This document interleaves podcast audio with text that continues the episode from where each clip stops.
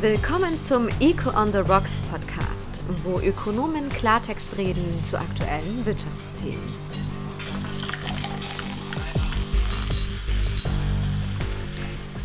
Heute mit Michael Kramp und Jörg Müller sowie unserem Gast Daniel Stelter.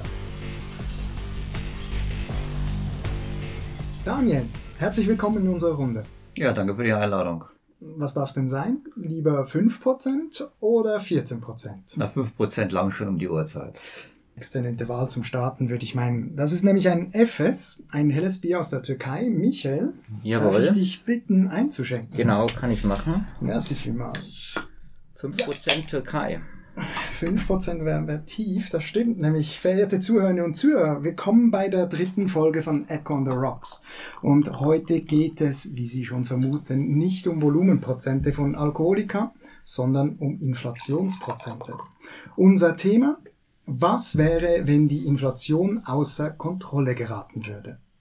Für diese Diskussion haben wir Daniel Stelter eingeladen. Der promovierte Volkswirt war lange in der Unternehmensberatung tätig, zuletzt als Senior Partner bei BCG.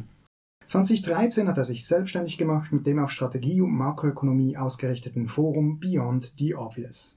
Er gibt einen gleichnamigen Podcast heraus, den Link dazu finden Sie in den Show Notes. Ebenfalls am Tisch sitzen zudem zwei bekannte Echo on the Rocker, nämlich Michael Gramp, Chefökonom bei Deloitte Schweiz, und meine Person Jörg Müller, Senior Fellow bei Avenir Swiss.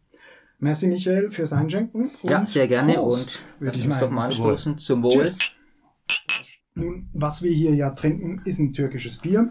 Und die Wahl ist natürlich nicht zufällig. Die türkische Lira hat in den letzten Jahren markant an Wert verloren. Offiziell lag die Jahresinflation in der Türkei jüngst bei 16 Prozent, also nicht nur bei 5 Prozent wie das Bier. Das heißt, ein Warenkorb an Gütern und Dienstleistungen war vor einem Jahr noch gut ein Sechstel günstiger als heute. In der Schweiz sind wir von solchen Inflationsraten weit entfernt. Seit Jahren liegt die Inflation unter einem Prozent. Und so wissen viele nicht mehr aus alltäglichen Erfahrungen, was hohe Inflation bedeutet. Daniel, du beschäftigst dich ja schon seit langem mit dem Thema.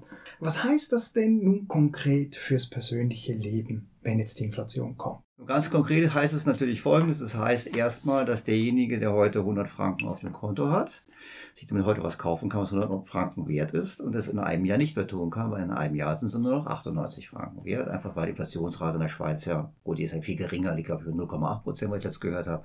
Aber ist klar, in der Türkei ist es nicht sinnhaft, sein Geld zu behalten, sondern in der Türkei ist es sinnhaft, sein Geld möglichst schnell auszugeben und dafür was zu kaufen oder auch Sachwerte zu kaufen, also Immobilien, Gold oder ähnliches. Und da sind wir auch schon bei der Frage, die du gerade angesprochen hast, wie schlimm kann es denn werden? Man sieht daran, sobald die Inflation spürbar wird, reagieren die Menschen normal. Das heißt, sie geben das Geld schneller aus. Da sprechen Ökonomen von der Umlaufgeschwindigkeit des Geldes. Und ähm, das kann in der Tat dazu führen, dass Inflation höher ist und nachhaltiger und hartnäckiger ist, als man gedacht hat. Einfach dahin, wenn quasi das Vertrauen schwindet. Und noch sind wir nicht da. Und deshalb haben wir noch keine Verhältnisse wie in der Türkei. Und in der Türkei kann man beobachten, was passiert, wenn das Vertrauen verloren geht. Aber wenn man jetzt eben, also wenn das dann mal so ist, auch du Michael hast, beobachtest das ja als Chefökonom, das prägt ja dann den Alltag. Daniel, du hast erwähnt, eben die, man will das Geld dann nicht mehr halten, man gibt es schneller aus. Äh, Was sind sonst noch so Effekte, die, die wirklich sozusagen das Geschehen, das Wirtschaftsgeschehen dann prägen in einem solchen Land? Also ich glaube, was auch ganz wichtig ist, der Zusammenhang dann zu den Löhnen. Und da sind wir dann natürlich sehr schnell bei einer Lohnpreisspirale, die dann sehr gefährlich wird. Das heißt, wenn ich jetzt merke, hoppla, die Inflation steigt auf 5%, würde ja auch schon genügen. Und ich bin der Meinung, sie bleibt bei 5%, wird auch nicht bekämpft durch die Notenbank etc. oder von der Politik. Gibt es mit einer gewissen Zeitverzögerung natürlich auch erhöhte Lohnforderungen. Das sieht man das ja ist jetzt das, schon. Genau, das, das sieht man jetzt schon, äh, Mhm. teilweise auch in Deutschland, aber selbst auch hier, wo die Gewerkschaften schon jetzt anfangen, entsprechend höhere Lohnabschlüsse zu fordern. Und das ist dann natürlich das Gefährliche, falls wir in so eine Spirale reinkommen. Wenn der wenn die Periode noch etwas länger ist, bis, bis die Leute reagieren, hat man noch nicht sofort diesen gefährlichen Effekt. Aber wenn wir in diese Lohnpreisspirale reinkommen, dann ist es eben so, dass sich das sehr schnell dann auch äh, entsprechend hochsteigern kann. Aber was natürlich schon auch ein guter Effekt ist, ich spiele jetzt hier ein bisschen äh, Ja, ja. Advocatus Diaboli, äh, wir kriegen das Problem mit den Schulden los. Natürlich Refinanzierungsprobleme, Daniel, da kannst du sicher was dazu sagen, die kommen dann schon auf, aber wenn mal Inflation unerwartet kommt, die, die Zentralbanken wollen ja seit Jahren Inflation, das wird schon auch dieses ganze Debt Overhang, also dieses Problem von zu viel Schulden, das die Firmen und Private und Staaten zurückhält, lösen. Äh, Wir haben in der Tat das Problem, dass wir in den letzten Jahren, in den letzten Jahrzehnten sehr viele Schulden aufgebaut haben weltweit und auch Vermögenspreisblasen geschaffen haben. Und die hängen alle am tiefen Zins. Wenn die Inflationsrate, normalerweise würde man ja sagen, Inflationsrate zieht an, wenn die Inflationsrate anzieht, dann gehen die Zinsen hoch. Die Notenbanken lassen das normalerweise auch zu, weil dann, wenn die Zinsen hochgehen, gibt es eine dämpfende Wirkung, dann gibt es keine Lohnpreisspirale mehr und dann ist die Inflation wieder bekämpft. Das ist der normale Zyklus. Das Problem in der ganzen Sache ist, wenn die Zinsen steigen würden, nehmen wir mal noch 5% in der Schweiz, dann würden sich die Immobilienpreise wahrscheinlich dritteln und dann hätten ziemlich viele Leute in der Schweiz ein Problem, nicht nur in der Schweiz, sondern weltweit. Das heißt, die Notenbanken sind gefangen. Die haben eigentlich immer Inflation gewollt. Wenn sie jetzt kommt, wollen sie, dass die Schulden entwertet werden, aber sie wollen nicht, dass die Zinsen steigen. Weil wenn die Zinsen steigen, kollabieren die Vermögenspreise und dann haben wir eine nächste Finanzkrise, weil die ganzen Bankbilanzen unter Wasser sind. Das heißt, es wird noch viel schlimmer, Jörg. Es wird nämlich Folgendes passieren. Sie werden nicht gegensteuern, die Zinsen werden tief gehalten werden, mit dem vermeintlichen Ziel, dass man auf diese Art und Weise die Schulden dann entwertet, finanzielle Repression. Also der Realzins ist sehr negativ, ist auch schlecht für Geldvermögen. Nur im Nebeneffekt werden sie Vermögenspreisblasen noch weiter aufpumpen. Und damit haben wir eigentlich das Dilemma. Und deshalb bin ich so ein bisschen so der, ja, ich bin jetzt nicht derjenige, der Inflationsskeptiker ist, sondern ich bin derjenige, der sagt, ich sehe eigentlich beide Szenarien. Ich sehe sowohl das Szenario einer größten Inflation, die Leute verdienen das Vertrauen in Geld, die Umlaufgeschwindigkeit geht hoch und kriegen hohe Inflationsraten. Ich sehe aber auch das Szenario, dass Vermögenspreisblasen platzen. Und das ist immer deflationär. Und beides ist gefährlich. Also wir leben in, einem, in einer hochgefährlichen Sicht, Welt ist aus dieser Sicht sozusagen finanziell. Und wir wissen eigentlich nicht so richtig, wie das Spiel weitergehen wird. Also so die Wahl zwischen Pest und Cholera ein bisschen, ne? Wenn eine Wahl würde voraussetzen, dass es gesteuert werden kann. Ja, Und genau. ich muss dazugeben, ich bin so skeptisch. Ich glaube, den Notenbanken geht es wie im Zauberlehrling von Goethe. Der kriegt die Geister, die er gerufen hat, kriegen sie nicht mehr unter Kontrolle. Und sie sind im Dilemma drin und der Ausweg ist nicht offensichtlich. Aber da möchte ich, Daniel, nochmal zurückkommen auf diese Pest und Cholera. Asset Price Bubble, Kollaps oder Inflation. Mhm. Und ich, ich sehe das ähnlich, aber ich bin mir nicht sicher, ob das ein Entweder-Oder ist oder ein Zuerst und danach. Das, was du sagst, ein, dass die, die, die Vermögenspreise kollabieren, das würde ja dann so viele Probleme schaffen bei den äh, Intermediären, Finanzintermediären, äh, dann eben bei, bei Immobilienbesitzern, dass das ja eigentlich wie nicht zugelassen werden kann. Richtig. Also ich würde da sagen, das könnte nur passieren, wenn man einen kontrollierten Schuldenschnitt hätte. Was vielleicht zusammen, zusammengenommen eine bessere Lösung wäre als die Inflationierung, aber was wahrscheinlich poli- politisch überhaupt nicht machbar ist. Und deshalb habe ich schon das Gefühl, wenn man da jetzt irgendwie so ein bisschen spieltheoretisch Backward Solution macht, dass man dann schon mittelfristig auf das Inflationierungsszenario kommt. Richtig, da bin ich sofort dabei. Also ich bin jetzt wahrscheinlich langweilig für die Hörer, weil wir keinen Dissens haben. Ich glaube in der Tat, es ist in der Tat, ich wollte sagen, ich, es ist jetzt nicht ausgemacht, dass aus dem, dass aus dem derzeitigen Anstieg der Inflation der Inflationsschub kommt. Klar ist aber, wir haben seit Jahrzehnten Schuldenwachstum, wir haben seit Jahrzehnten, äh, jetzt seit Jahrzehnten Geldmengenwachstum, wir hatten keine Inflation. Warum hatten wir keine Inflation? Wir hatten keine Inflation, weil die Chinesen in den Weltmarkt eingetreten sind, in Osteuropa in den Weltmarkt eingetreten ist. Wir haben quasi einen Angebotsgeschock gehabt in der Weltwirtschaft von Hunderten von Millionen Menschen, die neu auf den Weltarbeitsmarkt gekommen sind, die bereit waren, für viel, viel weniger Geld zu arbeiten als wir und viel härter. Das hat deflationär gewirkt. Wir hatten gleichzeitig, das hat auch die Also deflationär meinst das deflationär gewirkt, so habe ich versprochen, nee, deflationär gewirkt. Dann haben wir gehabt den gleichzeitig in, in, in der westlichen Welt auch einen demografischen Schub. Wir hatten ja auch diese starke Zunahme der erwerbstätigen Bevölkerung relativ zur abhängigen Bevölkerung. Das ist die entscheidende Größe, weil wir hatten zwar mehr Rentner, wir hatten weniger Kinder. Das heißt, wir hatten überproportionalen Anteil von Leuten, die gearbeitet haben.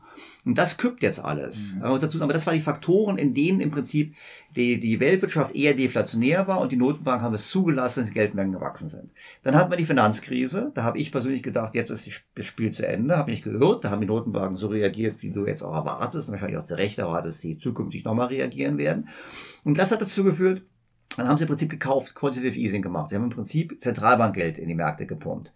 Aber dieses Geld kam nicht in der Realwirtschaft an. Warum?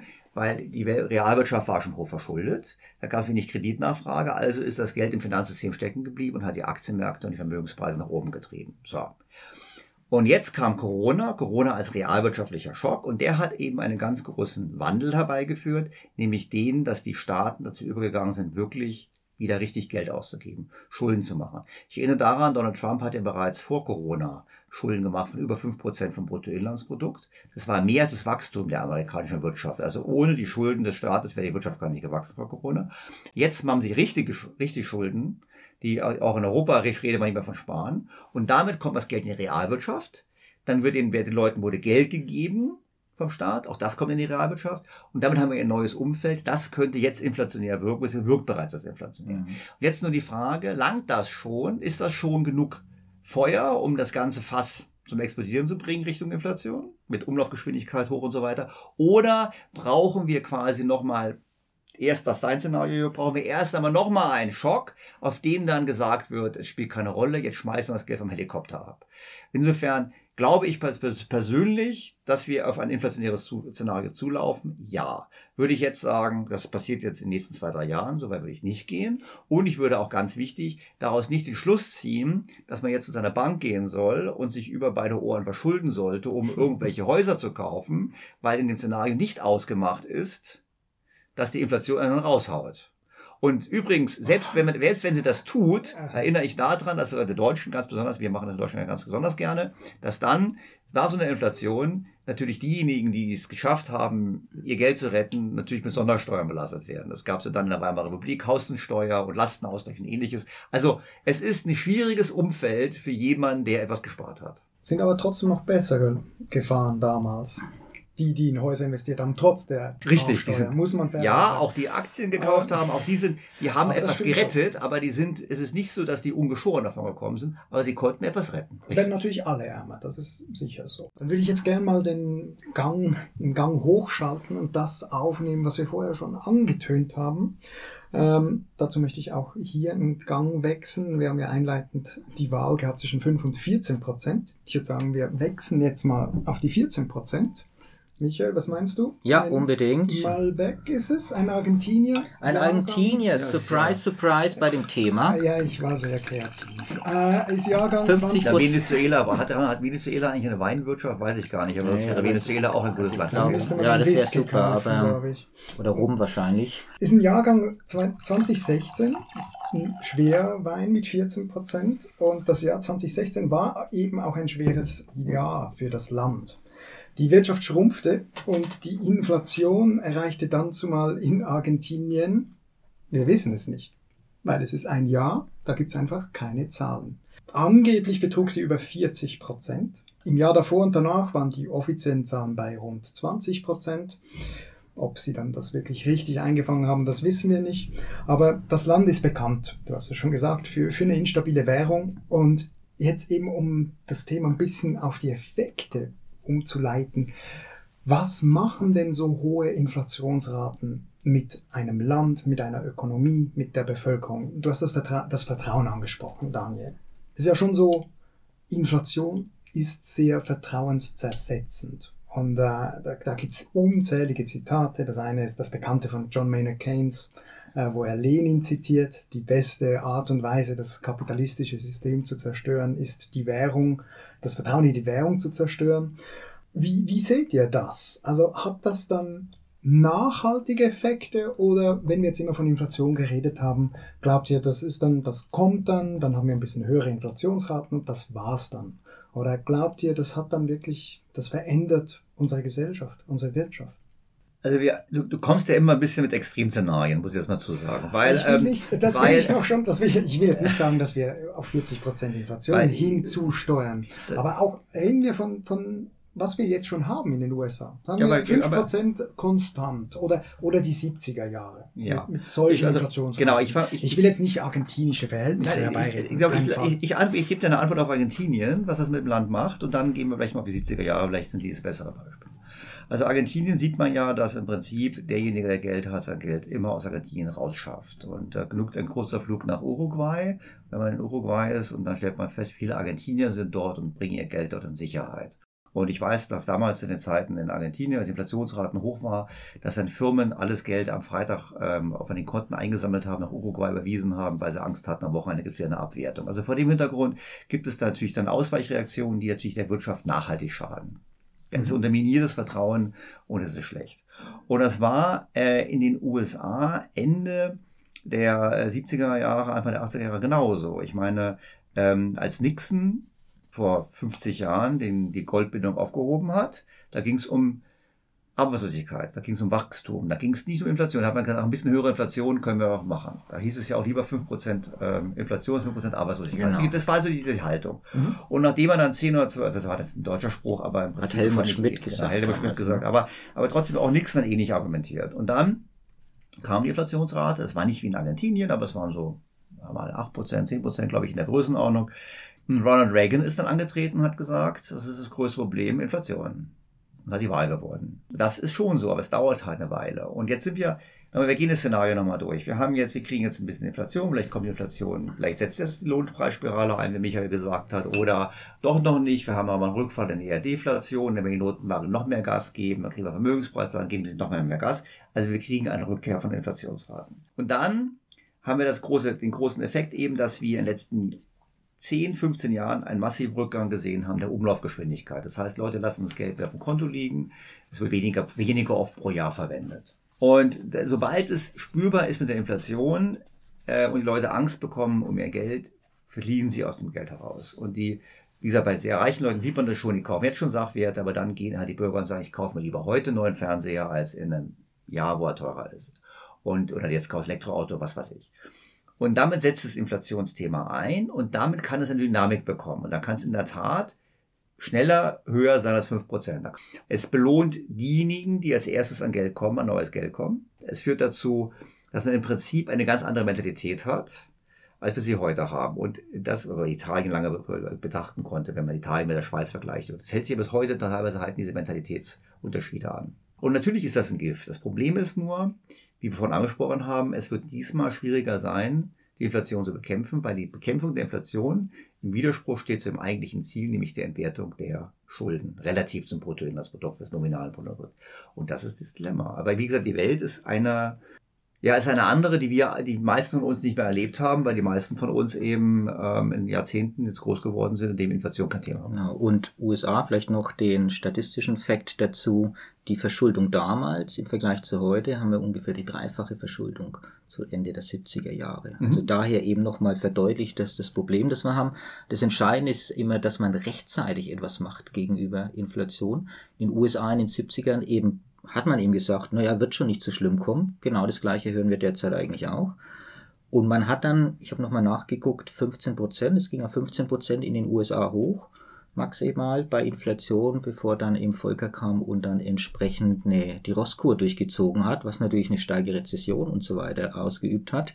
Ich behaupte mal, hätte man ein paar Jahre vorher da schon begonnen, dagegen zu steuern, hätte man wahrscheinlich nicht so die extremen Effekte gehabt. Da ist das Timing entscheidend, aber wie jetzt schon mehrfach erwähnt, in dem Dilemma, in dem wir sitzen, spricht es eher dafür, dass äh, die Sache laufen gelassen wird und dann ist die große Frage, ist dieses Wunschszenario, ach, wir haben zwischen drei und fünf und da bleiben wir auch mal ein paar Jahre, ist das so haltbar oder Catch-up-Effekt, Inflation, zack, plötzlich kommt's raus und wir gehen auf 10% hoch.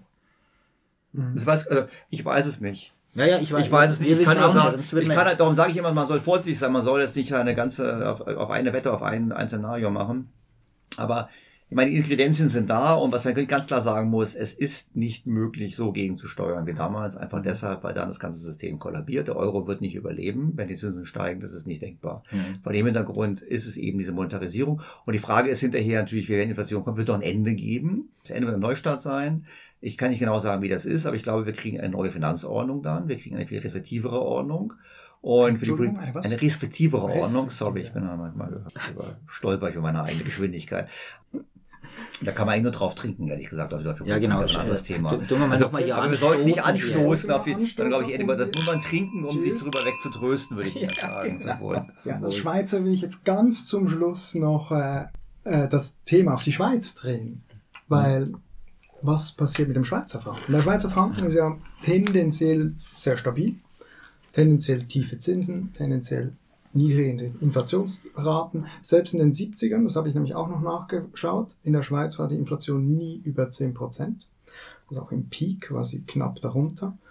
Was glaubt ihr? Also natürlich ist die SNB ein bisschen Gefangene Ja, von der zusätzlich noch Eurozone. eben. Ja, und dann zusätzlich noch gefangen aufgrund der Währungsfrage. Aber glaubt ihr, die Schweiz kann sich da irgendwie rausnehmen, kann diesen Sonderweg bestreiten, wenn die Inflation kommt, oder wird sie dann mitgerissen? Können schon, die Frage ist, macht sie es? Denn letzten Endes würde das natürlich, wenn jetzt die Schweiz allein hier die würde, Sie dann- kann es nicht. Dann Michael, sorry. Ja, sorry. Sie kann es auch nicht. Ich meine, selbst wenn Technisch sie Theorie, sie nein, sie kann es auch te- technisch nicht, weil selbst wenn die Schweizer sagen würde, wir produzieren eine massive Re Rezession in der Schweiz, um die Preise stabil zu halten, ihr seid so vernetzt mit der Welt und ihr importiert so viele Waren und Güter, die werden auch teurer. Das ist Ja, eben, weil dann eben der Wechselkurs. Ja, und der Kurs Wechselkurs, gut, der. Wechselkurs würde wieder helfen, wenn der, wenn der Schweizer Franken steigt. Es ist undenkbar und wir haben es ja auch in den 70er, 80er Jahren gesehen. Die äh, Schweizer Notenbank und die damalige Bundesbank, ja Gott hab sie selig, die haben damals deutlich tiefere Inflationsraten gehabt als Großbritannien, Frankreich, Italien, USA. Aber sie hatten dann auch Inflationsraten. Und ähm, darüber hinaus, einige politische Dinge gibt's hier auch. Ich meine, auch hier gibt es den Kampf gegen den Klimawandel, auch hier gibt es den demografischen Wandel. Das heißt, es gibt hier auch inflationäre Treiber und ich glaube, wir sitzen alle in einem Boot. Die Schweiz wird immer relativ besser sein. Und das Problem ist ja natürlich dann für die Schweizer Wirtschaft und für die Schweizer Notenbank, dass deshalb der Schweizer Franken relativ gesehen immer noch attraktiver bleibt als die anderen Währungen. Und das heißt, der Druck wird weiter da bleiben. Ja, der wird noch Und höher der werden, wird wenn noch höher werden und dann wird, und dann wird, und dann wird dann natürlich entgegengehalten werden, das Gegenhalten, was richtig ist, um die Anpassung der Schweizer Wirtschaft auf die starken Wechselkurse zu erleichtern, ist natürlich verbunden mit einer Ausweitung auch der Geldmenge. Und dann kann man sagen, bis jetzt finde ich es übrigens als Außenstehender super. Mir wäre es lieber, wir hätten statt Tages zwei, Tage 2 Forderungen der Bundesbank hätten wir auch ein Portfolio mit Apple und anderem. Aber es ist natürlich ganz klar, ganz entziehen kann man sich dem nicht. Ja, wir könnten noch lange diskutieren, aber die Zeit ist zu weit fortgeschritten. Wir müssen jetzt am Ende kommen. Ein bisschen sind wir zum Schluss gekommen, die Inflation kommt, aber wir wissen alle nicht wann und ob sie kontrollierbar ist. Typisch Ökonomen. Ich hoffe, wir waren trotzdem von Nutzen für unsere Zuhörer. Das letzte Wort, da möchte ich nochmal auf dieses große Thema Vertrauensverlust zurückkommen. Und was, wenn sie außer Kontrolle gerät? Ich will damit nicht implizieren, Daniel. Du hast so jedes Mal zusammenge zusammengezuckt, ähm, dass ich das äh, suggerieren will, aber ich finde es ein schönes Zitat. Es ist von Lord Dabernon, ihr habt es vielleicht schon mal gehört. Ähm, er war britischer Botschafter in Berlin in der Zwischenkriegszeit. Ja, eine extreme Zeit. Aber es passt zu unserem Podcast, es passt zu unserem Thema. Er hat damals in einem Bericht zurück an seine Zentrale in London geschrieben, die Inflation ist in mehrfacher Hinsicht wie eine Droge. Sie ist am Ende tödlich, aber sie hilft ihren Anhängern über viele schwierige Momente hinweg. In dem Sinne, bis in einem Monat, stay tuned und einen schönen Feierabend.